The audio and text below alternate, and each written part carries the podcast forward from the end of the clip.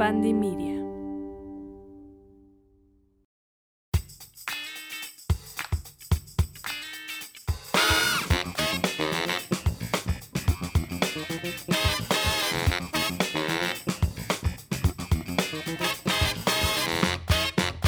Hola, bienvenidos a esta segunda temporada de Mi Humilde Opinión, el podcast donde hablamos de moda, estilo, imagen y un poco de chismecito. Hoy empezamos esta segunda temporada de una manera increíble y con una invitada de lujo, nada más y nada menos que Gaby Mesa. ¡Eh! no sabía que estaba inaugurando la segunda temporada. Estás inaugurando la segunda temporada. O sea, ya, queríamos muchas hacerlo a gracias lo por grande. invitarme. Para quien no conozca, que se me haría rarísimo que alguien no conozca a Gaby Mesa, pero para quien no conozca, que lo dudo, Gaby Mesa desde el 2011 se ha ganado la reputación de ser una de las analistas de cine más importantes de América Latina. Es líder de Fuera de Foco, que es un medio digital multiplataforma donde hay más de 20 escritores en todo el mundo. ¿Es en serio? Sí, digo, No hemos sabía. ido ajustando, pero sí han pasado como 20 escritores. Digo, sí han estado simultáneamente como 20. Y pues bueno, ha compartido análisis, entrevistas y comentarios sobre los eventos más relevantes de la industria del entretenimiento y ha presentado un montón de alfombras rojas alrededor del mundo y ha conversado ahora sí que con personajes tan grandes como Tom Cruise, Brad Pitt, Harrison Ford, Angelina Jolie y muchos más. O sea, la lista es infinita y actualmente Gaby es una de las influencers más posicionadas en Latinoamérica, en México, con más de un millón de seguidores en YouTube y un millón de seguidores en TikTok. Y ¿cierto? bueno, Es. Yo, ¿en dó- ¿en dónde más? Pero sí es cierto, ya llegué al millón. yo bien fan, yo bien ¿eh? fan, yo, yo bien fan. Es que yo soy fan de Gaby Mesa. eh, eh, yo le dije, Gaby, yo sigo desde hace años, años, o sea, desde antes de que naciera Santi, o sea, mi primer hijo. Ella era de las pocas influencers en hablar de cine, tal cual. O sea, fuera de lo que se veía en televisión, que además pues siempre se sentía lo pagado, pues yo empecé a seguir a muchas personas en internet. Y Gaby, por si no lo sabían, y Gaby no creo que lo supiera, es la primer influencer que seguí que hablaba de cine. Sí, pues, uy, es que yo tengo un montón de años hablando de cine, creo que 11 años tengo con el canal de YouTube. Y sí es muy bonito pensarlo de esa forma, ¿no? Como que ahora se ha abierto mucho camino a muy buenos creadores de contenido en plataformas digitales que específicamente hablan de cine, algunos atacan unos nichos como más claros que tienen que ver con Marvel, con DC, con Star Wars, con anime, etcétera. Pero cuando yo empecé mi proyecto de, de Fuera de Foco, mis únicos referentes digitales eran en Estados Unidos, ¿no? Canales de Chris Stockman, de Jeremy Jones, de estas mesas que hacían Variety, Hollywood Reporter. Pero digo, sí, no, no me quiero así como que poner con una pata para enfrente, pero sí creo que fui la primera mujer en hablar en este formato. Hay que ser muy específicos, ¿no? Porque mujeres hablando de cine había muchas antes que yo. Pero en este formato como de YouTube y con e- el estilo de blog y con un dinamismo distinto, sí fui la primera mujer. Y pues han sido muchos años también de estar tratando de seguir como ganando terreno, ¿no? Pero es muy bonito poder ver que así como a mí hay ciertas personas que me abrieron las puertas para poder, justo como mencionabas, ¿no? Entrevistar a Harrison Ford y Brad Pitt y Angelina Jolie, pues pensar que tal vez directa o indirectamente yo también he podido abrir esas puertas para nuevas generaciones. Y Gaby, para mí, es como de las más expertas en el análisis de cine, o sea, en todo lo que abarca. Entonces, para mí, eso es como muy importante. Y pues bueno, como este podcast es de moda, yo invité a Gaby en su expertise a hablar de algo que he compartido un chorro en mis redes sociales, que hemos hecho un chorro de retos de estilo, que incluso eso nos llevó la invitación de Cinemex a ver eh, la película de Spencer y todas fuimos vestidas de Spencer. Wow. Y también fuimos a ver House of Gucci, esa nosotros lo pagamos y fuimos a ver House of Gucci porque así somos bien aceleradas, pero es mi forma de comunicar también mi pasión por el cine Claro. con la moda. Y vamos a hablar hoy de el vestuario en las películas. Pero antes, porque si no se van a quedar con la duda, que yo creo que quien me sigue en mis redes pues ya sabe cómo yo tuve la fortuna de conocer a Gaby y les vamos a contar esta historia primero. Como Gaby bien lo cuenta, ya tenemos cinco o seis meses más o menos conociéndonos. y tuve la fortuna que de parte de mi escuela hicieron un deal con Cinepolis y Gaby es una de las presentadoras oficiales de Cinepolis. Sí, soy, podríamos llamarlo embajadora. Embajadora. Eh, yo, bueno, tengo colaborando con Cinepolis unos como de- desde el 2015, o sea, muchos años cuando ellos empezaron a integrar como influencers, ¿no? Que apenas empezaba a existir este tema de un influencer. Empecé a trabajar con ellos, eh, me invitaban a eventos, a cubrir entrevistas. Gracias a ellos he tenido oportunidades muy, muy, muy bonitas, la verdad. Y posteriormente creamos en conjunto este programa que pueden escuchar en EXA los sábados, que se llama ¿Qué película ver? Que en simultáneo es un podcast y que también, si ustedes van a Cinépolis, esas voces que están escuchándose de las películas, esos somos Bully, que es mi compañero el locutor, y yo. Entonces, pues sí, en alianza con Cinépolis he hecho muchas cosas y, y justo ellos cada año tienen este evento que se llama... Es un evento que hacen por los Oscar. Eh, apartan una sala de cine donde tienen a diferentes invitados para que puedan ver los premios Oscar y al mismo tiempo pues echarse ahí un, un gincito con este, una botanita y tomarse fotos también en, en diferentes espacios que ellos tienen. Y, y este año hicieron como un deal con la escuela donde estaba estudiando para certificarme como fashion stylist. Y ahí dijeron, a ver, va, va- existe la oportunidad de que vistan a varios influencers, ¿quién se anota? Pues de aquí, yo me anoté y habían tenido una junta como para ver de qué trataba. Yo no fui a la junta porque vine a grabar el podcast. Ok. Entonces yo no fui a la junta y dije, bueno, pues ya me perdí de esa oportunidad. Dije, pues ni modo, ni modo. Y ya después me comunica, ¿no? Una chica que era como, mm, sí, la que hacía como lo, que, que terminaba de acomodar justamente como lo, el fashion La stylist alianza, ideal sí. con la persona, ¿no? La, la- la Ah, alianza. ok. Y me dijeron, Ale, este, sí vas a participar en esto porque no asististe a la junta. Y yo, sí, pues si se me permite, sí. Yo dije, no, pues ya han de haber escogido todos su influencer. ¿no? Yo pensé que era así como... Yo quiero cuando- este. Yo quiero este, Muy yo escojo este. No, yo el primero. Me dijeron, ah, ok, dice Ale, dice, a ti te vamos a dar, dice, alguien muy importante. Dice, los de Cinépolis nos lo encargaron mucho y nos pidieron que lo llevara nuestro mejor este, fashion stylist. O sea, ahí ya. Ay, guau, ahí, mira, ahí ya, ya, me dijeron, ya ahí me dijeron. llena de flores. Y y le dije, ah, ok. Le dije, ¿y soy yo? Sí. Le dije, ah, bueno. Y me dice, te voy a pasar su contacto. Y de repente veo Gaby Mesa. No Ay. manches, casi me muero. Casi, yo, no manches, no manches, es Gaby Mesa.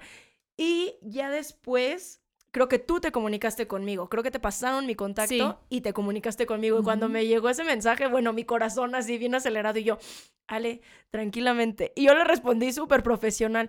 Hola Gaby, sí, buenas tardes, pero yo por dentro, "Ah, voy a decir a Gaby Mesa. Sí, ha sido una salvación porque la verdad, digo, y ya le podría hacer más una radiografía de mi estilo, de, de mi forma de vestir, etcétera, ¿no? Pero si bien es algo que siempre me preocupa, nunca había encontrado como una persona que cumpliera no solamente con este tema tal vez de que, ah, pues tiene buenos outfits, ¿no? O me vistió bien, sino es, es que es un conjunto de todo, es como conectar realmente con la persona, saber que entiende tu estilo, tu carácter, tu personalidad, qué es lo que quieres proyectar y también llevarte a otro lugar donde tal vez no habías querido experimentar, porque en mi caso...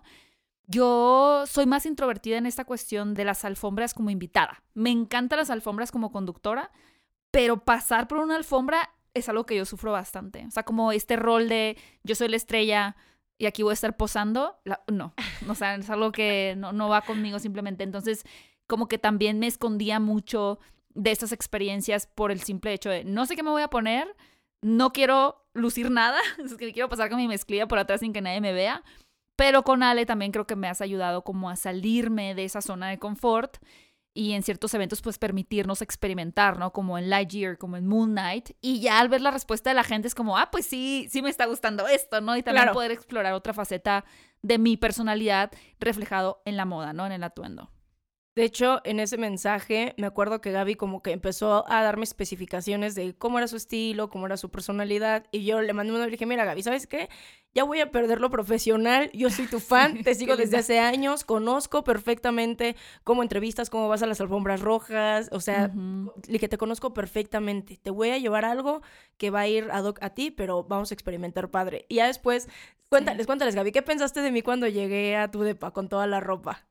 ¿Qué pensé? Sí. Pues se me hizo muy profesional. O sea, dije, wow. Pero tenías como seis opciones y yo, wow. O sea, como que también para mí este proceso de medirme ropa siempre era como un martirio. Pero me encanta porque Ale además, como un personaje cada conjunto, ¿no? Cada outfit como que le, explicas específicamente qué es lo que quieres lograr, qué es lo que buscas resaltar, qué imagen y actitud quieres proyectar con el atuendo. No es nada más como, te traje esta falda, mídetela. Y ahora con esa. No, es como, es que esta falda y el color y cómo se te ajusta y eso así como que te vas a ver como muy sassy, pero al mismo tiempo elegante. Entonces como que sí, me lo quiero probar. Entonces ya se ha vuelto también como una rutina emocionante para mí cuando antes, pero es que tú lo vuelves emocionante, ¿no? Porque podría ser otra persona que es como, ay, me toque me la ropa, es una pesadilla pero la forma en la que como que tú lo presentas es, es muy cool y muy profesional también. Soy muy acelerada, es que yo de cada Ah, sí, muy acelerada también. Quiero este... En cinco segundos ya están todos los outfits ahí En cinco ya están todo puesto y le digo, mira, traigo este puede ser como tu personaje más cautivador, este puede ser un poco más sexy, vamos a jugar con esto, vamos a tal.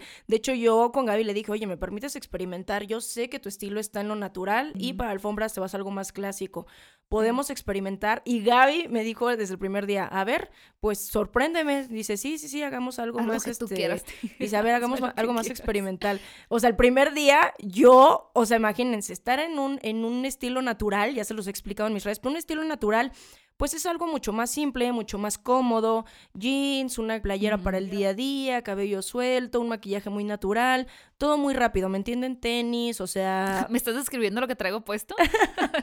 es parte de tu estilo. y para algo más clásico en las alfombras, pues un vestido que tira lo clásico, un traje sastre, eso clásico, ¿no? Entonces como que meterle esa vanguardia. Y yo en el primer día llegué con un arnés y le dije que llevara el torso desnudo con un arnés. Y Gaby sí me hizo cara como de, ok, a ver, espérame, creo que es too much. Al final logramos que se bajara un balance perfecto en el que Gaby se vio y se sintió cómoda. Sí, y yo la verdad es que sí sentía como la curiosidad del arnés. Sí. E incluso ahora que lo, ahorita sí me lo pondría, pero es que era nuestro primer atuendo, era, pues iba a ser la conductora de Cinepolis, no sabía también qué tanto iba a ser el set como formal o no. Sí, sí, creo que, no sé, ¿crees que funcionó mejor el arnés? Bueno, lo que nos pusimos hubiera funcionado mejor. No, creo que funcionaron mejor los collares. Lo que creo que iba como más ad hoc a la noche y ese arnés en algún momento se va a poner. Se, está guardando. Se está guardando, se está guardando. El arnés picante. Y afortunadamente ese look fue un hit ese día en Cinepolis. Todo no ha habido ni un solo look que no lo sea, ¿eh? Sí. Todos, todos de, o sea, pasando por ese Moon Knight, Jurassic World, Lightyear. Eh, ¿Qué otro hicimos? Bueno, Top Gun. todos, todos han sido como de Sonic, o sea, todos han sido como, me encanta tu outfit. No ha habido una sola vez. Digo, a veces en redes sociales varía, ¿no? El de Top Gun fue como que, ¡wow! No, la gente así despotricando de emoción. A mí me emociona mucho vestir y quiero que también todos, cuando yo los vista, se emocionen de la misma manera. Sí, es lo que contagias mucho, esa emoción. Creo que sí. Y algo que contagia mucho también el cine, que obviamente a mí me contagia mucho, es el vestuario. Y yo quisiera preguntarte, Gaby, ¿qué tan importante crees que es el vestuario en las películas? No, es ultra importante. Digo, todo lo que tiene que ver con el diseño de arte, ¿no? Que, que para poner un ejemplo es, hay dos personajes en una habitación platicando, todo lo que hay en esa habitación, ¿no? La decoración, la pintura, los objetos que al final te pueden hablar de un personaje, ¿no? Y de la misma forma en la que estos objetos te pueden hablar, por ejemplo, si hay una lata de cerveza abierta y un sushi a medio comer, como, ah, seguramente el personaje pidió de cenar y no se lo acabó y ahora está como que medio crudo, ¿no? Entonces te dicen los objetos.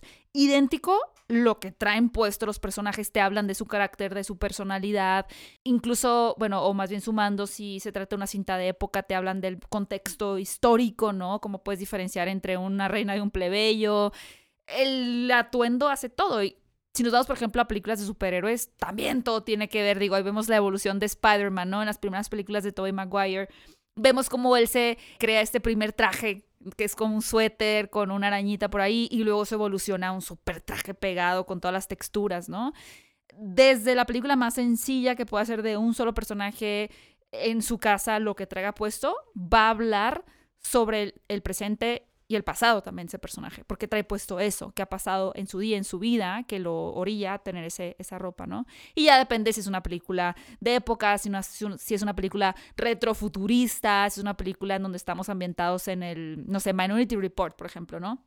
qué tipo de atuendos trae la gente, si ya se visten de una forma como más minimalista o si te vas a un escenario de Tim Burton donde todos destacan como que estos perfiles mucho más obtusos, ¿no? Y mucho más llamativos. El vestuario es parte así fundamental de la identidad de la película y del discurso también que tiene el director, El director, de la esencia que quiere transmitir en una historia. Entonces es imperante que haya un buen diseño de moda en las películas. O sea, justamente ahorita que mencionas Tim Burton, de hecho, Sí, Tim eh, mucha gente es como, es de estilo Tim Burton. O sea, sí, sí, crear, o sea, crear vestuario tan icónico que se vuelva todo un estilo, o sea, alrededor y que brinque justamente la pantalla y se vuelva un estilo. O como uno a mí, así que hace poco lo platicábamos, pero Wes Anderson. Por supuesto. Un estilo muy pastel sus muy, colores, muy, ¿no? muy pastel, todo muy cuidado. Muy Esta cuidado. onda vintage, retro. Justamente los colores monocromáticos que hacen un perfecto contraste con todo lo que hay detrás. Porque, por ejemplo, en los premios Oscar, por decir algo, tenemos todas esas categorías, incluso dentro de ellas está de mejor vestuario y maquillaje, ¿no? Que lo ponen junto. Pero en lo que tiene que ver, por ejemplo, con una buena fotografía, que es lo que tú retratas en el cuadro, ¿no? Cómo están los personajes posicionados, qué es lo que estás decidiendo enfocar, pues obviamente tiene que haber todo este manejo de la paleta de colores para que esa fotografía sea llamativa también, Claro. ¿no? Entonces, el cine por eso es un trabajo tan complicado y tan bonito porque es un trabajo en equipo. Si no hay un director que tenga esta visión de lo que quiere transmitir con la imagen y con el sonido, pues puede que haya un equipo muy destacado de moda, un equipo muy destacado de actores, ¿no? De iluminación, pero si no hay una cabeza también que está sabiendo cómo empatar todos estos elementos para que luzcan como un todo, ¿no? Como Wes Anderson, pues ahí es donde pueden fallar, ¿no? A pesar que tengan muy buenas ideas, tiene que ver como que este liderazgo también. Entonces, sí, hay muchos directores que tienen un estilo y una visión muy, muy particular. Wes Anderson, Tim Burton también. Y que en su momento también, cuando empezaban, tenían dos contrapartes. Eran o muy alabados, digo, como siempre, siempre van a ser los haters y los lovers. Detractores. pero sí. que decían que Wes Anderson, o sea, no pintaba la realidad, hasta que Wes Anderson dijo, es que yo no quiero pintar la realidad, mis películas son como un cuento, Claro. quiero que sean como un cuento y no quiero que sean exactamente realistas. Sí, por supuesto. Y digo, yendo a un caso de otro director que también ahorita es muy popular, eh, Christopher Nolan, Uy. él tiende mucho a los trajes, ¿no? es como Mucho. mucho elegancia, Sastrería, muy mucho. británico. Y una vez que te das cuenta de eso, digo, muchas personas de pronto no conocen a las personas que están en el departamento de maquillaje y peinado fuera cuando ya ganan un Oscar y dicen, ah, es esta señora o ah, es este señor y luego buscas su Wikipedia o su filmografía y te das cuenta que han estado en muchísimas películas y el trabajo tan espectacular que han hecho, ¿no? Pero también cuando empiezas a detectar el estilo de los directores y, y revisitas sus películas, dices, claro, es que esto también es el tipo de ropa Su y visión de vestuario que les gusta, con el que les gusta vestir a su elenco, ¿no? es toda la visión que tienen. Y hablando de esto, Gaby, ¿tú piensas que hay ocasiones en las que el vestuario sobresale más que el trama? ¿Has pensado alguna vez que el vestuario sale? House of Gucci es, digo, muy reciente, pero es- digo, hay muchas películas de época que el vestuario es espectacular. Ahorita hubo una que se llamaba, estaba Margot Robbie y Saoirse Ronan, creo que se llamaba Las Dos Reinas. La película no es buena, pero el vestuario es muy bonito. Y House of Gucci, el vestuario es fabuloso. La película no es que sea mala, sino es que, es una telenovela. es que no encontró el tono. Parece que cada actor está en un tono diferente. Como que a Adam Driver le dijeron, tú vas a estar en un melodrama y muy serio, Muy serio, y casi un thriller, ¿no? Y a, Lely- a Lady Gaga le dijeron, no, tú es una película más paródica. Y bueno, este... Jared Leto, Jared Leto no, le dijeron, bueno, "Esto es una tú eres Mario Bros. comedia". Eh, Tú eres Mario Bros, amigo. Tú hazle como... A mí me gusta mucho la actuación de Lady Gaga, la verdad, y de Adam Driver. Jared Leto no, la verdad es que sí, es, es muy raro eso. Pero parece que el director en este caso, porque Pobre no es Jared, problema de los lleva, actores. lleva una mala una racha mala de películas. racha. Lleva una mala racha. Bueno, su serie de We Crashed está padre en Apple TV Plus. ¿Sí? Del el fundador de WeWork. Pero bueno, por si quieren ver algo bueno, Jared Leto últimamente. Pero sí, ahí, por ejemplo, muchas personas pueden culpar a los actores, ¿no? De es que hizo un mal trabajo. Es que no, es pero que también el director. es que dicen que no hay malos actores, solo malos directores. Exacto. Digo, sí puede haber malos actores, pero estamos Es un trabajo muy en claro conjunto. Que Jared Leto, que Lady Gaga y que Adam Driver son buenos actores, ¿no? Aquí es más bien que la dirección parecería haber sido distinta para cada uno de ellos y la película nunca termina por encontrar su tono. Es una historia súper interesante que se pierde por momentos, pero el vestuario es, es fantástico, Fascinante. ¿no? Hay muchas películas Fascinante. Y donde el también vestuario todo, sobresale. eh, toda la fotografía y unas cosas que están como muy cuidadas. También una parte de eh, escenografía increíble. De hecho, Sí. grabaron en una casa a las orillas del río. Ay, ¿cómo se llamaba este lago? Lago en- Como. El lago Como, Ajá, exacto. sí. En el lago Como. Como. Sí, decir lago como, pero bueno.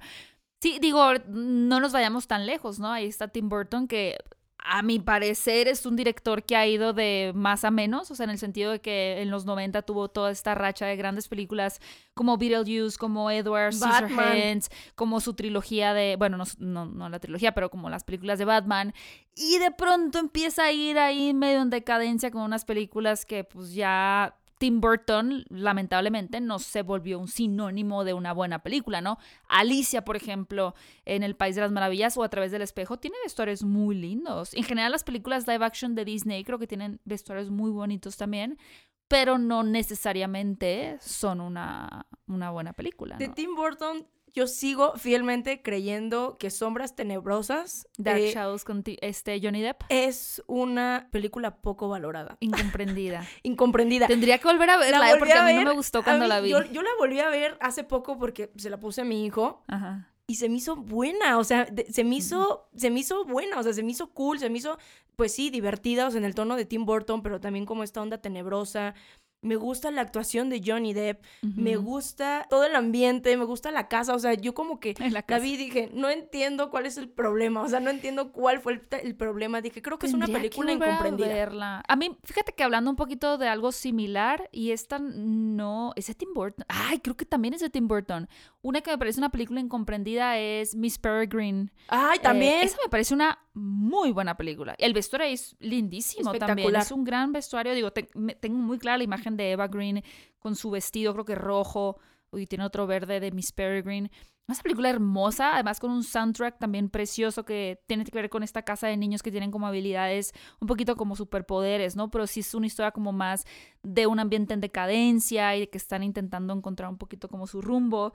Y no tuvo nada de buenas críticas la película. Yo realmente en su momento dije, pero ¿por qué? O sea, digo, seguro que hice mi crítica y todo, pero quizá ahora viéndola de nuevo podría revalorarla, ya con un poquito más de experiencia que tengo, de una forma más clara y objetiva, ¿no? Porque es una película que a mí me gustó muchísimo. Y en Sombras Tenebrosas también sale Eva Green y también es fantástica. O sea, también su actuación es fantástica. La voy a volver a ver, ya, me, ya me pusiste ahí la... Eh, la espinita. La espinita. Ya te puse la espinita. Fíjate que yo aquí anoté que en algo, o sea, de los que están como nuevos y que fueron muy populares, mucha gente lo vio y aún así mucho lo criticó, pero también muchas personas de verdad, es Emily in Paris. Que el mm. vestuario en muchas ocasiones sobrepasó, y fue de lo que más habla en redes sociales, el vestuario sobrepasó la trama. Es que era muy fantástico. O sea, si era como verla y decir, ¿por qué yo no me puedo vestir así? Creo que, y pasa mucho a las personas, y yo hablo así en primera persona porque me pasa a mí, que ves a gente que se viste tan cool, digo, Gossip Girl, ¿no? Que dices, wow, ¿por qué yo no me puedo vestir así? Yo quisiera verme como esa persona, ¿no? Y luego ya empiezas a realmente pasan por tu cabeza estos pensamientos de, pero todo lo que tengo que hacer para vestirme así es como, mejor no. mejor no quiero. Pero Emily in Paris creo que tuvo todo este aspecto aspiracional de la moda, ¿no? Y claro, el vivir esta fantasía muy fantasiosa de esta chica con un trabajo que la lleva a París y que se enamora y todo es como muy bonito, pan, queso y amor. Pero el vestuario era muy aspiracional. Era, ¿qué necesito hacer yo con mi guardarropa? Pero también es que la cara de Lily Collins. Es que, además, además siento que cómo llevaron el personaje, no yo, yo así hablando como en lo que tiene que ver como la personalidad del. Ajá, sí, está bien, sí, sí. Y el vestuario, siento que no van, porque Emily en mm, ese es aspecto a mí se me hace muy tímida, es más ñoña, es como esa niña buenita que nunca hace nada malo, que siempre es. Incluso eh, a veces cae un poco en lo ingenuo. Y siento que mm. su look, o sea, muy todo su estilo, no muy arriesgado no tiene nada que ver con su personalidad. O sea, siento que ahí choca mucho. Siento que si hubiera tenido una personalidad mucho más arriesgada, mucho más extrovertida, mucho más fuerte, creo que hubieran gustado más porque justamente dicen que cae en lo pretenciosa y que cae en, en lo absurdo, ¿no? De lo exagerado. Es que puede ser que Luke no hubiera sido tan exagerado si hubiera tenido más personalidad, como Carrie Bradshaw. Mm, eh, tienes toda la razón en lo que estás diciendo. No podría estar más de acuerdo, pero yo no lo pensé así cuando lo estaba viendo. Porque no, como yo no tengo este conocimiento de moda, ¿no? Tal vez, y digo, lo puedes verlo en la colorimetría. En la eh, colorimetría. colorimetría de ciertos personajes. Cuando ya estudias específicamente en una película, de una serie, la cuestión de moda, dices, mira, ve como el personaje, y ahí está el trabajo también de los vestuaristas.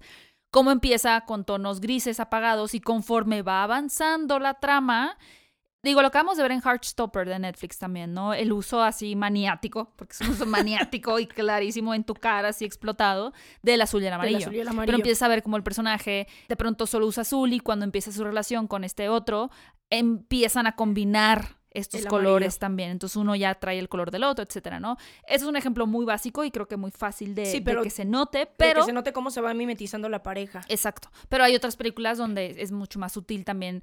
Y digo, películas también como El Diablo Viste la Moda, ¿no? Donde obviamente el personaje de. Hathaway, pues es súper introvertida y entre comillas mal vestida. Y después ves su evolución hacia ser una fashion icon, ¿no? Y, pero esto, se puede repetir no solo en películas que tengan que ver o series con la moda, sino en cualquier tipo de melodrama, donde tal vez ves un personaje primero con colores muy brillantes, después eh, son, no sé, víctimas de algún evento terrible y después ya se van a un tipo de atuendo completamente distinto, ¿no? Porque ya están como con un contexto mucho más sombrío y su forma de vestir tiene también que reflejarlo. ¿Sabes qué película me gustó mucho? Tanto su forma de vestir. Y es gracioso porque ya estaba todo planificado, pero era muy buena Spencer. Ay, Spencer. Con Es Kristen. Stewart. Se me hizo Sí. maravillosa y definitivamente una película poco comprendida. Y creo lo que hablábamos hace Sí, rato tras bambalinas, de que la gente a veces no está buscando la narrativa, sino que busca esta velocidad, todo quiere Marvel, todo quiere acción, todo quiere Todo tal, quiere y no, y siento que no entienden a veces la Y narrativa menos tan ahora, importante. ¿eh? O sea, Y- yo creo que si antes era un... Me, me acuerdo mucho en la universidad, yo estudié la carrera de cine, que hubo una, una clase en particular donde nos pusieron a contar la cantidad de cortes que había en una película, es decir, digo para quienes están escuchando que no tienen por qué saber a qué me refiero. Eh, ahorita imaginen a dos personas en una plática, están sentadas en una mesa y hay un corte a la cara de la persona. Y lo hay un corte a la mano sirviendo un café. Y lo hay un corte a la habitación completa, ¿no? No Ponle que son cuatro cortes, por decir. Antes, como en los 70, me parece, cada escena, vamos a decir que duraba 10 minutos, tenía un total de 20 cortes.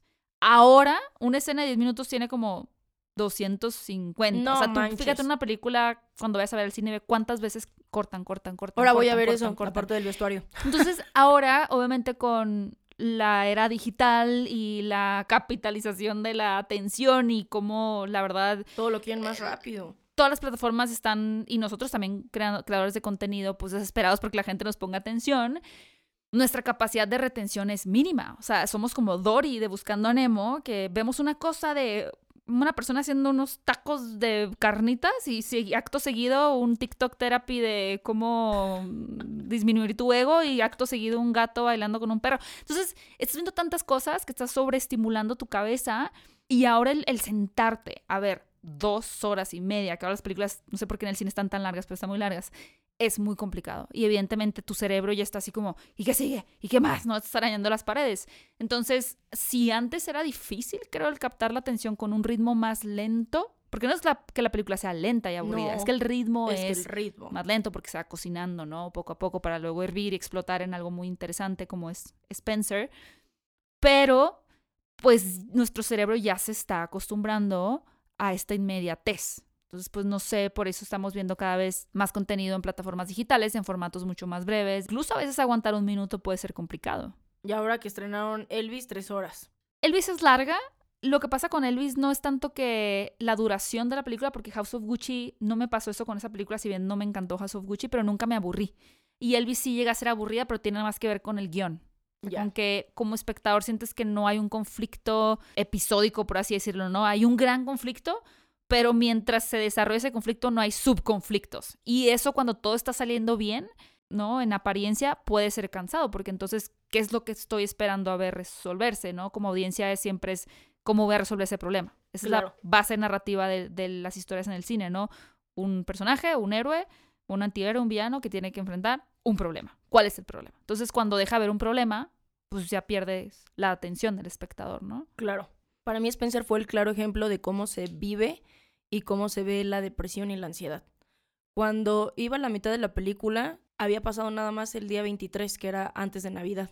Entonces, no manches, o sea, ya la película se siente como si ella hubiera pasado un año viviendo en el castillo. 100%. Sí. pero nada más lleva un día. Entonces siento que en esta película te puedes poner en los pies de Diana y decir, así es como yo viví, o sea, fue una eternidad vivir en este castillo y vivir en esta monarquía, o sea, vivir, siento que eso es lo que refleja perfectamente la película y lo refleja perfectamente Kristen Stewart. Yo Me encanta cómo cuando, lo dijiste, cuando, sí. lo, cuando salió que Kristen Stewart, y yo no soy muy fan de la actuación de Kristen Stewart en general, yo en mis redes dije, en esta película estoy Aquí sí. segura que lo va a hacer perfecto, porque porque, trae el modo, le dije, ella trae el mood, le queda perfecto. Le dije, para mí yo creo que va a ser magnífica. Y no me decepcionó, o sea, yo iba con altas expectativas y aún así la sobrepasó Wow. para la buena actuación que yo siento que hice. Tú como experta, ¿qué piensas? No, me gustó mucho lo que dijiste de la ansiedad. Y a, pesar de que creo que lamentablemente como sociedad la mayoría de las personas están atravesando por conflictos de, de ansiedad, ¿no? Por diferentes factores. Creo que quienes han caído en una ansiedad más profunda justo pueden ver eso en el personaje. Y también lo humillante que podía ser para ella este tercer ojo que siempre le estaba viendo, ¿no? Incluso, por ejemplo, eh, son muy claros con su problema de, de anorexia y de bulimia. A mí se me quedó muy grabada la escena cuando ella va al refrigerador a darse un atracón literal y está esa señora que le está siguiendo, ¿no? O sea, y, y cuando la descubren, ves un nivel de humillación Total. gigante porque ni siquiera en sus pecados, por así decirlo, puede cometerlos a gusto. O sea, no hay nada que ella tenía pueda, ni siquiera puede, puede tener la ventana abierta. No tenía Entonces, secretos, no podía tener No podía secretos. tener secretos. Solamente, justamente sus secretos se guardaban en su cabeza. Y por eso ahí entra en un loop infinito de depresión y de ansiedad. Sí, ya de tener como visiones con este personaje que conectaba a ella, que es Ana Bolena.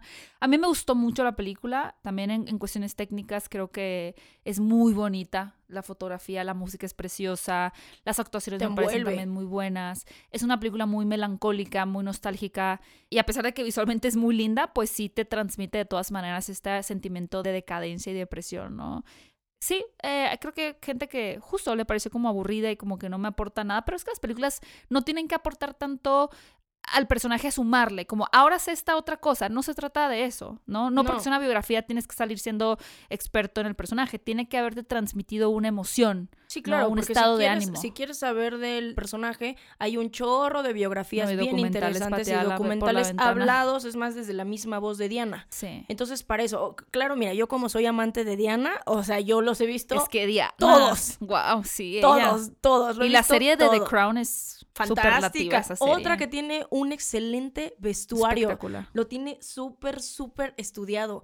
Y tiene un tono muy diferente. Y siento que la gente quería comparar The Crown con el tono de Son muy Spencer. diferentes. y son muy diferentes y son contextos muy diferentes. Y mucha gente, de hecho, me decía, ¿cómo es que eh, revictimizaron a Diana? No, Sí, sí, no la revictimizaron. Es que ella realmente era una víctima de las circunstancias, o se entiende. Se casó de 19 años con un güey que tenía treinta y tantos. O sea, aquí en China eso sigue estando mal. O sea, llevarte tantos años con una pareja que además apenas acaba de salir de su adolescencia. Es más, yo a los 19 estaba bien estúpida. La Yo verdad. todavía estoy medio estúpida, pero estaba más estúpida a los 19. Pero ya este. No, sí, y aparte, por ejemplo, lo que tiene que ver con personajes que se hacen muchos retratos de ellos y que se van a seguir haciendo muchos retratos de ellos, es que depende mucho de la mirada del autor, ¿no? En este caso, el director y de los guionistas. Pero la versión que yo tengo de ti, Ale, o la que tú tienes de mí, es muy diferente a la que tiene tu hijo de ti, a la que tienen Claro. tus compañeros de clase. O sea, yo puedo Claro. describirte en 10 palabras y van a ser otras palabras que las que tiene tu mamá que decir de ti. Entonces, esa es la belleza también de ver diferentes perspectivas, que tal vez sí, hemos escuchado la vida de Diana un montón de veces, incluso la misma voz de Diana, pero el estado de ánimo o ese punto de vista en particular que te quiere transmitir el director, pues no es el mismo, por lo cual la comparación, aunque sea lógica, con The Crown o con eh, otras series, pues no es tan válida, ¿no? Porque son otros puntos de vista también. Yo ahorita estaba viendo aquí una anotación, retomando el Diablo Viste a la Moda. Siento que lo que funciona del Diablo Viste a la Moda, número uno, Todo funciona. yo cada vez que la veo, son looks tan buenos y ahí queda claro que cuando tienes estilo, simplemente tienes estilo, no importa que esté de moda o no. El estilo Mm. siempre se va a ver bien. Tener un estilo propio, tener un estilo marcado, como el estilo totalmente de Miranda Presley, como el estilo de Emily, como el estilo de Andy. Cada uno es tan bueno y es tan atemporal y está tan perfectamente bien bajado que lo ves hoy después de 10 años y lo vas a- y lo vamos a ver después de 20 y lo vamos y los looks van a seguir funcionando. Siento Mm. que eso es lo importante como de ese vestuario. A diferencia a lo mejor de otros que se quedan se van quedando un poco en el pasado. En el pasado digamos porque hay series que están retomando el pasado como Stranger Things Claro. y volvieron los ochentas.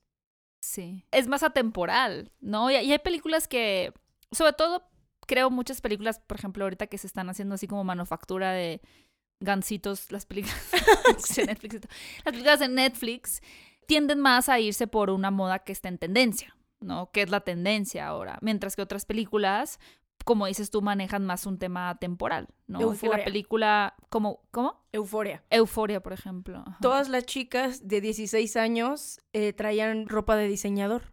Wow. Otras cosas que dices como, pero ¿por qué? De hecho, estábamos hablando con la productora del programa que también le gusta mucho el cine y las series. Así ya me contaron, tengo que seguir Ajá. su podcast. Y que Sí. justamente el director dijo, pues esta es mi visión y en mi visión todos ellos, todos los alumnos traen ropa de diseñador.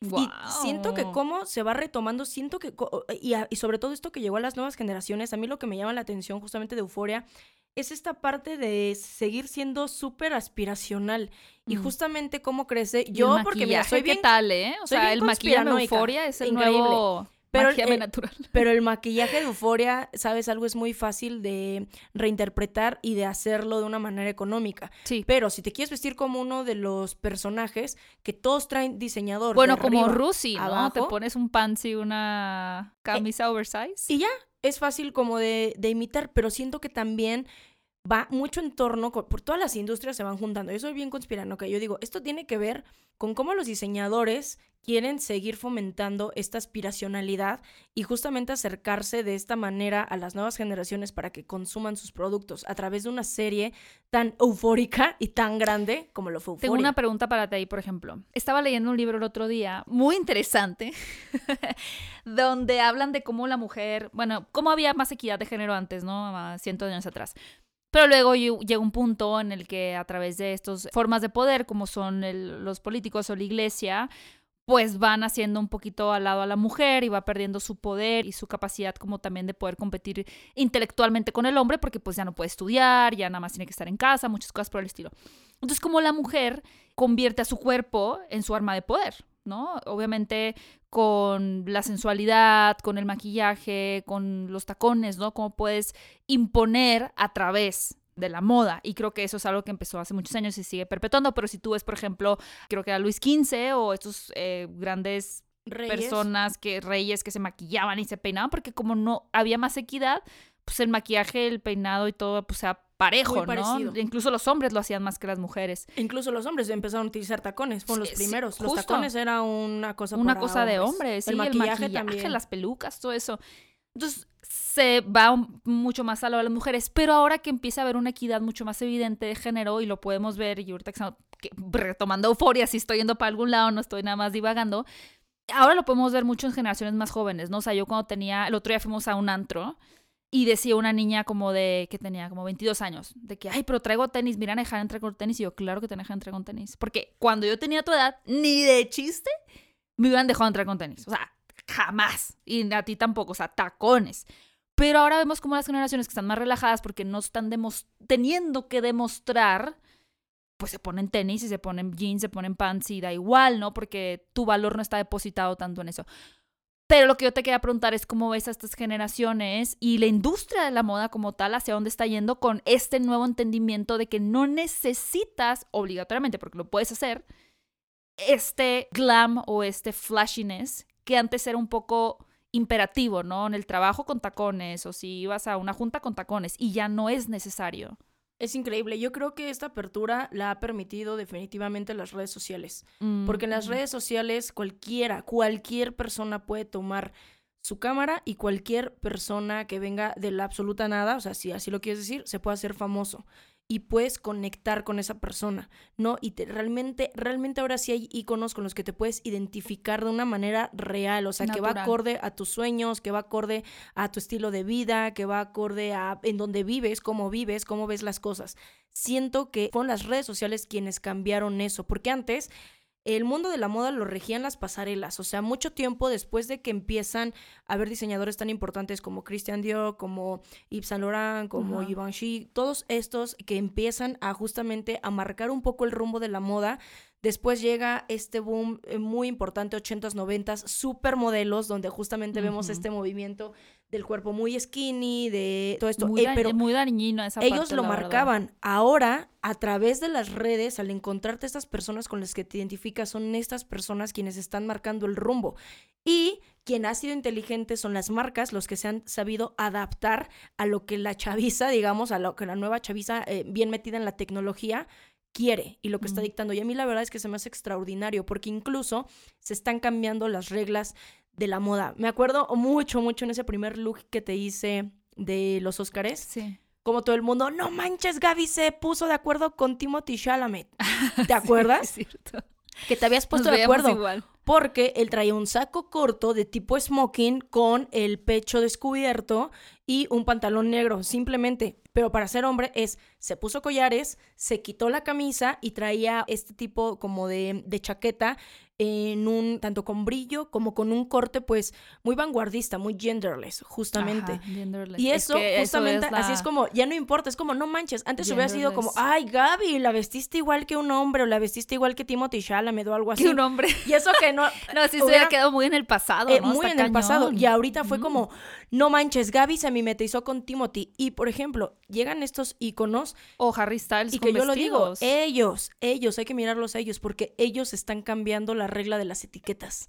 Ya la etiqueta de alfombra roja no es llegar en un vestido largo, Ajá. ya la etiqueta... Digo que se puede. Ya la etiqueta de la alfombra puede, roja pero- no es llegar en un estilo largo, que se puede porque es parte de lo clásico, pero también estos personajes como Timothy, como este Harry Styles, como la nueva generación está cambiando las reglas de la moda. Bueno, Zendaya sí es más clásica, de la etiqueta, pero fíjate que aún así es muy vanguardista y la Ujú, Rush, que es su eh, fashion stylist, también la ayuda a arriesgarse en muchas, en muchos momentos, ya sea con peinados, ya sea con maquillaje y también dentro de alfombras. Ella ha llegado con, eh, con más concepto, me gusta. Por ejemplo, para la alfombra de No Way Home, Sí, Zendaya llegó con inolvidable Alexander eso. Eh, que tenía Como justamente telaraña. como una telaraña. Estaba precioso. eso. Increíble, o sea, y eso justamente es como lo que a mí me gusta también ver cómo se va a transformar ahora la alfombra roja. Todavía hay muchas generaciones en la que tú le dices, evento importante, traje sastre, vestido. vestido largo. Pero ya no es, digo, yo que he tenido la fortuna de ir a... Y también ahora pongo atención, porque antes iba a alfombra roja y no estaba poniendo atención. A los looks de los demás. Exacto, sí, ahora sí me fijo, ¿no? De hecho, hubo un comentario en Lightyear que me llegó en Twitter que alguien compartió la imagen y decía, deberías, así, ¿no? Deberías de vestirte mejor para un evento que es como de alfombra roja. Y yo Es una película de niños. le dije, ¿viste los looks de los demás? O sea, porque yo sí me di a la tarea de en la alfombra decir, a ver, sí voy a ver cómo iban los demás vestidos. Jeans, pants, playera, sin mangas. O sea, sí había unas personas, eh, estos niños, por ejemplo, de Control Z, parte de los actores, que estaba todo el grupo ahí porque uno de ellos era el conductor, como que unos sí se iban más formales, pero los invitados en general, que era como lo mío, que yo no soy una estrella de Netflix, era muy casual. E incluso el look que tú me hiciste sí tenía esta cosa más creativa por detrás, ¿no? Como lo mencionaste, el gorrito, como de la cabecita de voz, el pantalón blanco, los lentes, etcétera. Pero ahora que presto más atención y te mandé, por ejemplo, la alfombra roja de Lightyear de Hollywood, ¿qué traía puesto Chris Evans? O sea, traía un Una pantalón negro, una hawaiana. camisa como con manchas y ya está, o sea, no Una iba con un traje. hawaiana. Entonces, Ay, bueno, pero Chris Evans, él... él se puede Chris poner un costal. Sí. También para Top Gun. Vi la alfombra roja antes de ir a nuestra alfombra roja, la que fuimos nosotras, que fue en San Diego, era de día, era en el área naval y demás. Iban algunos de que, mez- o sea, acto- los actores mezclilla y una casi que guayabera. Así. Pero Entonces, siento que como fashion stylist justamente hay que ser muy perspicaz, porque para ese evento específicamente yo le dije a Gaby, eres la host, y le dije, tienes que ir al punto. Le no, dije, porque estaba todos, muy épico. le dije, porque todos los personajes, le dije, principales van a ir en trajes, no, ¿cómo crees? Dice, sí, es como más casual, ¿no? Porque aquí en México como que todo es más casual. Y había una esquina justamente donde estaban los influencers invitados y todos ellos casualísimos, casual. Incluso me voy a atrever a decir que algunos mal vestidos, o sea, honestamente. Y llega el cast oficial de Top Gun y Glamour llegaron súper en glamour. Es que tú tienes ese entendimiento. Yo le dije a Gaby, le dije, ¿ves? ocasión. Le dije, tenías que venir en glamour porque yo ya conozco cómo van ellos vestidos absolutamente a todas las alfombras. te digo, yo he estado en alfombras rojas de, de diferentes películas, Mary Poppins, eh, no sé, ahorita se me están olvidando. Pero veo que no todos van necesariamente en un vestidazo y tacones. Incluso para la de Sonic, yo me acuerdo que me costó mucho trabajo cuando yo, tú me dijiste, es que la gente va a ir en tenis. Y yo, claro que no, Ale, ¿cómo crees? Es una alfombra. Gaby, van a ir en tenis. Y yo, Gaby, es de día, es una Todos película iban en tenis. Todos iban en tenis. Todos iban en tenis. Y yo, creo que tú tienes como un sexto sentido donde vibras que se va a poner la gente en el evento. O sea, eso es muy impresionante porque, digo, y, y le hemos atinado ahorita 7 de 7, ¿no? Looks, pero ya nos tocará uno malo seguramente. Seguramente sucederá. Pero sí tienes que Siempre, tener una sensibilidad pasa. muy alta para decir, ¿qué película es? ¿En qué horario va a ser? ¿En qué lugar va a ser? ¿En qué ciudad va a Y ser? cómo va a ir no la gente. todo, porque puede ser exactamente Top Gun en San Diego iban vestidos de una manera, Top Gun en México iban vestidos de otra manera y Top Gun Japón hubieran ido vestidos de, otra, otra manera. manera. Entonces, creo que tú tienes una gran sensibilidad para eso y está muy interesante, ¿no? Y sí, también como mencionábamos y volviendo a, a Euforia y la, la generación Z y los que vengan, que no sé cómo se llaman, Zoomers, ¿no? No me acuerdo cómo se llaman ahora los más chiquitos, pero el ver cómo va a ir evolucionando eso, ¿no? Es creo que, digo, siempre ha sido un punto y tú lo puedes ver desde tu ring, que estás ahí totalmente metida en la batalla, pero sí parece ser un momento interesante de cómo está evolucionando la moda, ¿no? Si hay cambios muy radicales Creo que que estamos es el, el- experimentando. el momento como más fantástico. Incluso Wow. En estilos como que fueron totalmente incomprendidos en su momento, como fue el punk, como fue el goth, ahorita Ah. está resurgiendo y se va a volver una característica importante hacia el futuro. Y de hecho lo vemos analizando en películas como Matrix, lo hemos visto Sí. en películas como Mad Men. Mad Max eh, Fury Road. Mad Max, exacto. Sí, no, hay muchas películas. Es bien interesante siempre, digo, conozco bastantes personas que no les gusta el cine eh, futurista porque dicen que todo es como muy decadente, ¿no? Estos escenarios distópicos. Y estamos en decadencia, o sea, hay que aceptarlo. Hay, hay como varios, hay, yo pondría a esta visualización del futuro eh, en cuanto al tema del diseño, lo visual y el vestuario en dos, en dos ramas diferentes. Una es justo estas distopías como muy punk, ¿no? Como el cyberpunk, tal Ajá, cual, donde total, tenemos como cual. que estos eh, atuendos como muy de, de cuero y todo como pantalones rotos y todo como entre negros, pero al mismo tiempo fosforescentes, ¿no? El cyberpunk. Y por otro lado, estas distopías que parecen ser una utopía, ¿no? Que todo está perfecto y todo funciona muy bien, pero luego ya metiéndote un poquito a la raíz y bajándote en el iceberg, te das cuenta de que todo está muy jodido, perdón la palabra.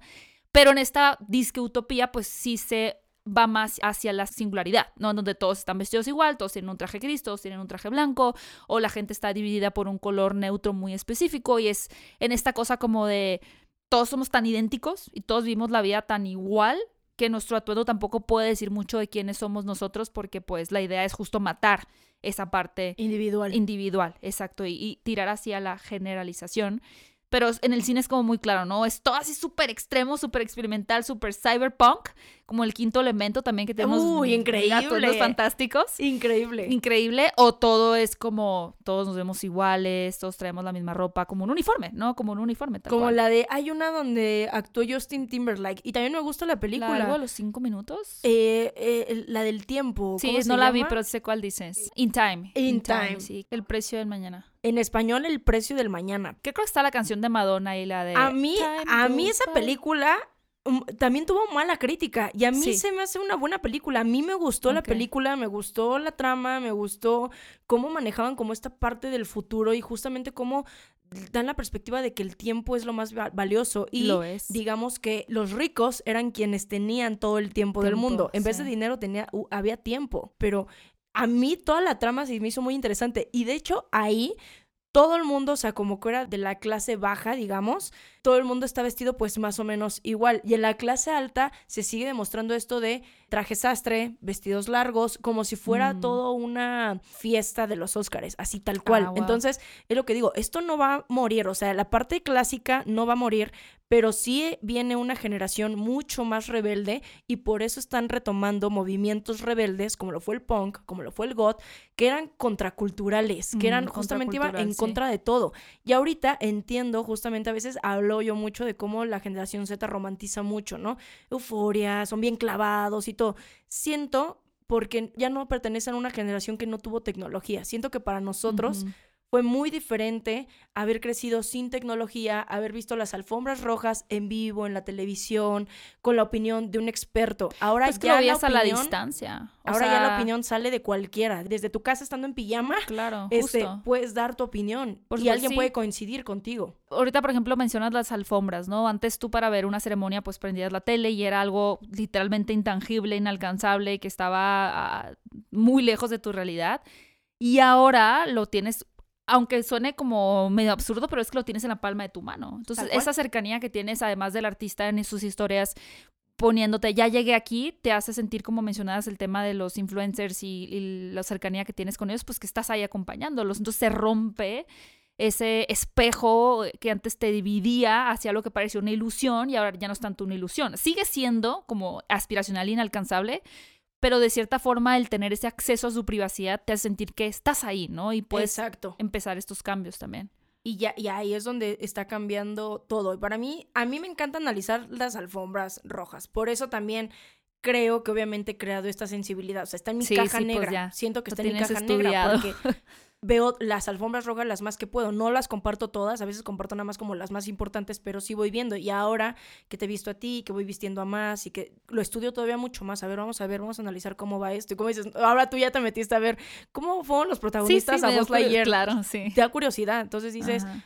Mira, va a ser así, porque además también lo bajas a cómo lo hacen en México, porque es muy diferente cómo se hace en México a cómo se hace en Hollywood, a cómo se hace en Europa.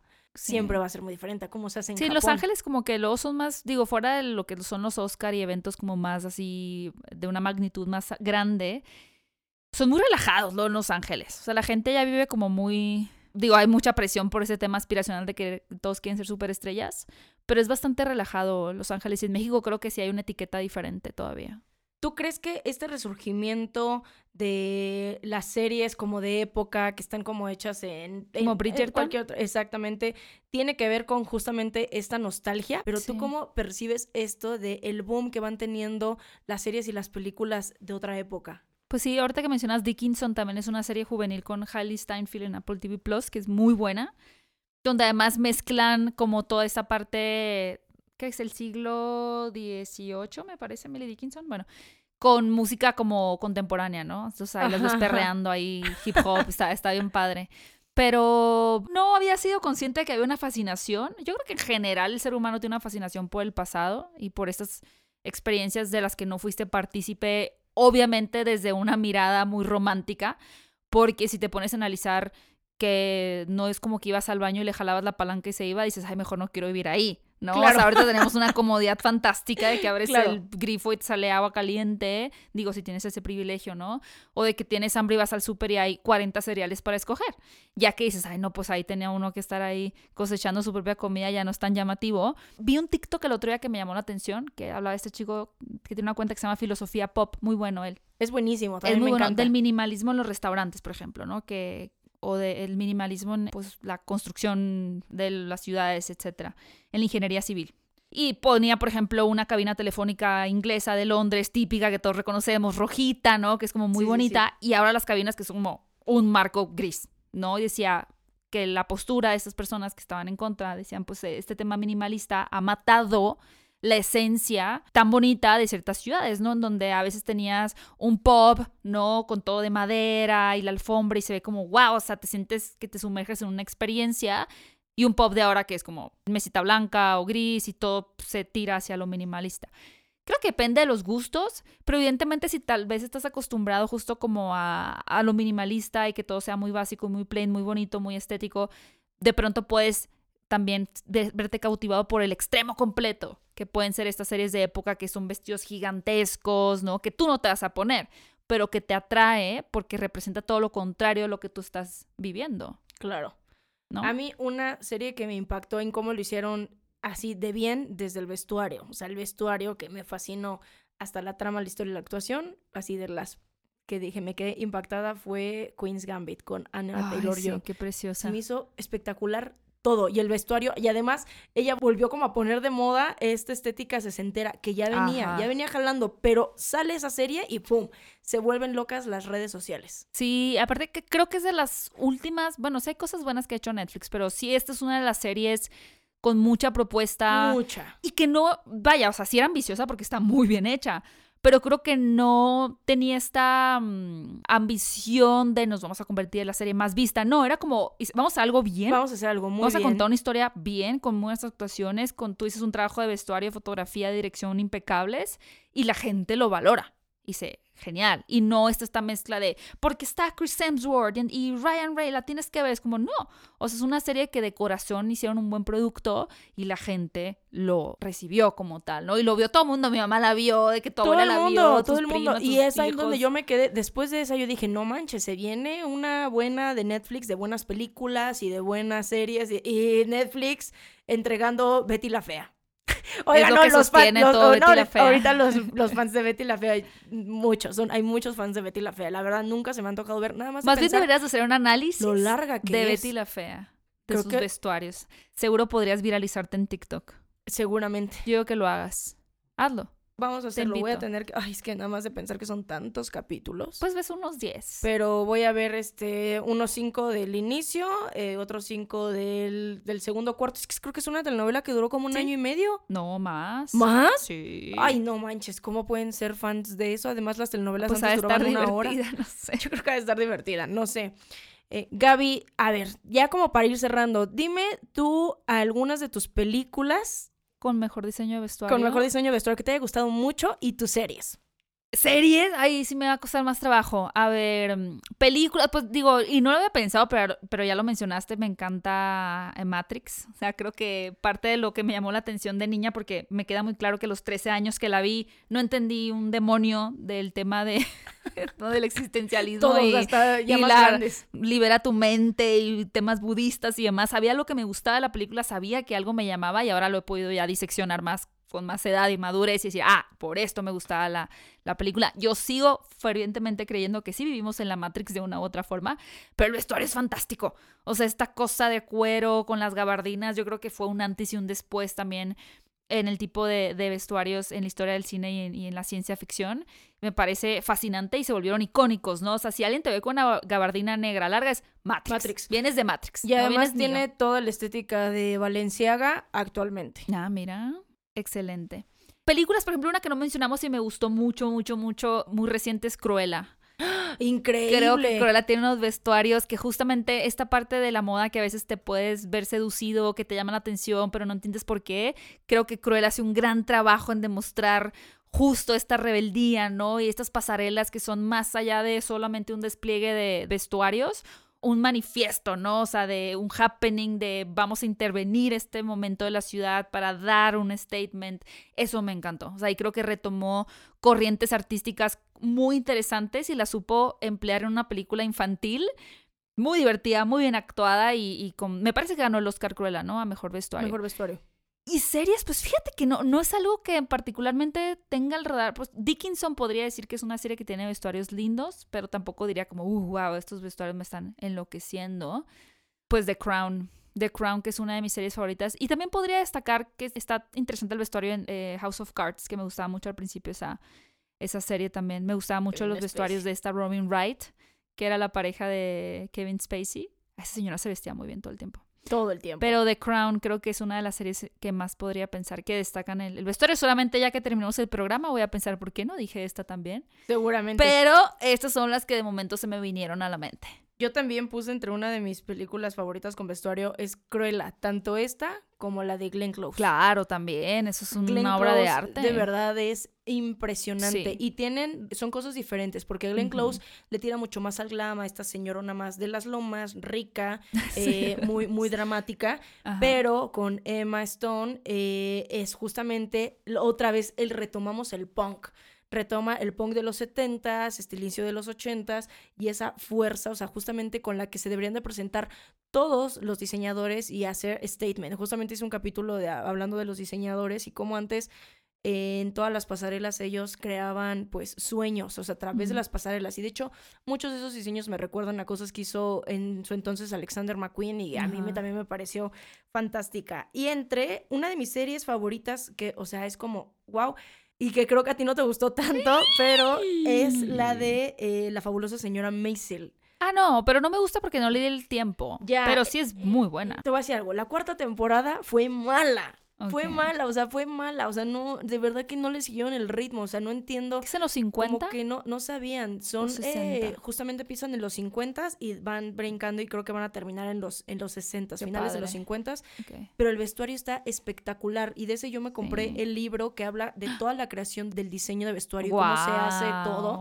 Y es interesantísimo, Gaby. Bien mensa porque me lo iba a traer y se me olvidó para que lo vieras. Pero Pero, ahorita que lo mencionas, y yo, yo invitaría a las personas que como que les haya gustado esta aproximación, justo digo, un ejemplo que mencionamos desde el inicio y que es muy radical es Tim Burton, ¿no? Pero si les interesa y dijeron, claro, en las películas hay mucho este despliegue y una visión de diseñadores muy clara y de directores, etcétera, en combinación con el maquillaje, pues hay muchos detrás de escenas de muchas películas donde pueden, ahora en YouTube, buscar quizá como vestuario, House of Gucci, diseñadora y ver toda la explicación. Y yo creo que, que una vez que ves el detrás de escenas y por qué le pusieron lo que le pusieron al personaje. Ahorita estoy viendo una serie que se llama Irma Bep en HBO Max que me está encantando. Y justo ahí eh, es una serie, mm, trata de, de una actriz que acepta un papel en Francia para hacer el remake de una serie de vampiros, eh, que antes era muda y ahora la van a hacer pues hablada.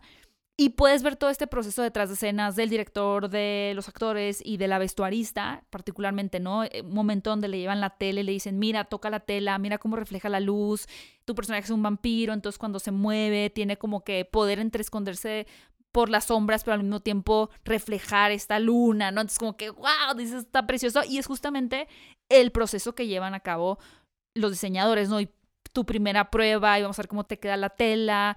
Todo eso es súper bonito y creo que si les interesa como explorar más allá y que puedan tener esta relectura de las películas ahora a partir del diseño de modas, pues pueden encontrar muchos videos en YouTube también. se me olvidó decir una película que me encanta y que quería saber si tú la habías visto. Se llama La doncella. No, no la he visto. Es japonesa. Ah, Y no, pues habla- Japón, ¿qué onda?